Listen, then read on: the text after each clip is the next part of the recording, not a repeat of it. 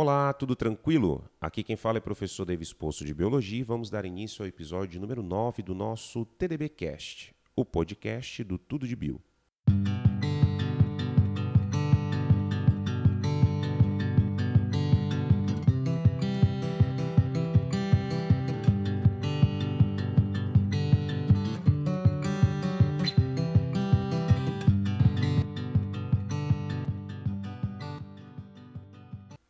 Hoje conversaremos um pouco sobre o tema microbiota intestinal.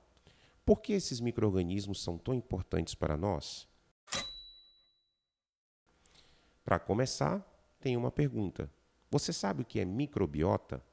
Bem, microbiota intestinal é, por definição, o conjunto de microrganismos, não só bactérias, que povoam o trato gastrointestinal humano e que, em condições normais, não nos causam doenças. E esses microrganismos não estão aqui à toa.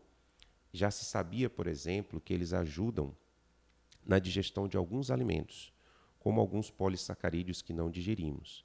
Produzem vitaminas e protegem o trato gastrointestinal humano contra a colonização por agentes agressores. O que não se sabia era que suas funções são bem mais amplas que estas Estima-se que um adulto porte cerca de 1 a 2 quilogramas de microbiota em seu corpo, e suas funções exercidas são tantas que ela pode ser considerada um órgão virtual. O surgimento da microbiota começa logo após o nascimento, predominantemente proveniente da mãe. Existem diferenças nos microrganismos portados por crianças que nascem de parto natural e as que nascem de parto cesáreo e já é bem sabido que elas apresentam perfis imunológicos diferentes. Por exemplo, as crianças que nascem por via cirúrgica têm um risco maior de diabetes no futuro, o que, em teoria, poderia ser reforçado por essa população microbiana diferente. Ao mesmo tempo, a microbiota também varia entre adultos e idosos, sendo claramente observada uma composição diferente entre aqueles considerados saudáveis e os que envelhecem doentes. Professor, a microbiota intestinal e o sistema imunológico, qual a relação entre eles? Bem, estima-se que aproximadamente 70% de todas as células do sistema imune estão ligadas ao trato gastrointestinal. Por esse motivo, o intestino age como regulador da imunidade. Como responsável pela absorção das vitaminas e minerais, o intestino também influencia a saúde do sistema imunológico do corpo todo. Além disso, algumas bactérias da microbiota produzem uma espécie de muco que reveste as paredes intestinais, evitando a entrada de patógenos, que são agentes ou organismos causadores de doenças, e permitindo a passagem de nutrientes.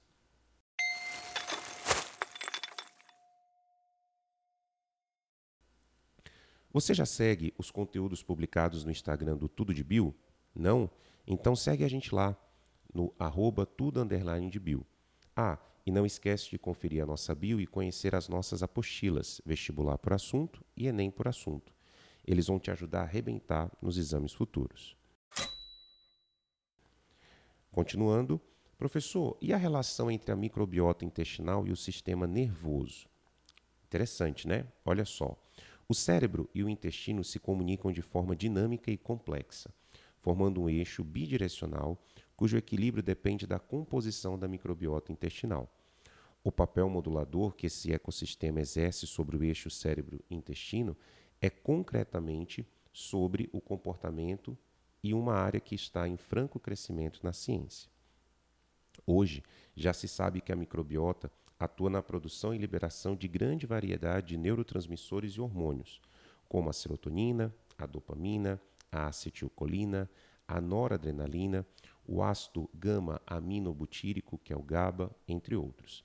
E que, dependendo da seleção e disponibilidade de bactérias no nosso intestino, pode ocorrer uma redução na produção de neurotransmissores e hormônios que exercem influência sobre o humor, a irritabilidade, a ansiedade, a saciedade e a capacidade de concentração. E a relação entre a microbiota intestinal e a absorção de nutrientes, como fica? Olha só. A microbiota intestinal regula a absorção pelo intestino dos nutrientes ingeridos através da alimentação e dos medicamentos. Ao produzir e liberar enzimas, ela também ajuda a digerir os alimentos que nem o estômago nem o intestino delgado foram capazes de digerir. Adicionalmente, atua na produção das vitaminas B12, K2 e biotina. Professor, o que pode afetar a microbiota intestinal? Bem, o desequilíbrio da microbiota intestinal pode ser causado por diversos fatores. Vou listar aqui ó, alguns mais comuns. Veja só: substâncias tóxicas derivadas da dieta, como alimentos mal digeridos, corantes, conservantes e adoçantes artificiais. Outro caso: mau funcionamento de outros órgãos, como o fígado, que podem produzir ou não eliminar toxinas que chegam ao intestino. Substâncias liberadas em quadros de estresse crônico. Ação de alguns medicamentos, como antibióticos. Ingestão de substâncias químicas como agrotóxicos, álcool e tabaco. Compostos produzidos por bactérias maléficas. Essas substâncias podem ultrapassar a barreira intestinal e provocar uma resposta inflamatória no intestino. Com o tempo, a inflamação pode atacar as células do intestino e gerar permeabilidade intestinal. Isso compromete a imunidade e a absorção de nutrientes. E aí, curtiu o tema do nosso episódio? Espero que sim. Esse episódio foi roteirizado por mim, professor David Esposo. Produção e edição, André Maia. Fonte das informações, www.pebmed.com.br. Esse foi o TDB Cast, o podcast do Tudo de Bio, que está disponível nos principais players de áudio. Assine o feed para receber o alerta dos próximos episódios, divulgue para os amigos e marque a gente no Instagram usando arroba tudo underline de bio, arroba Davis e arroba Seleta Educação. Um forte abraço, tchau!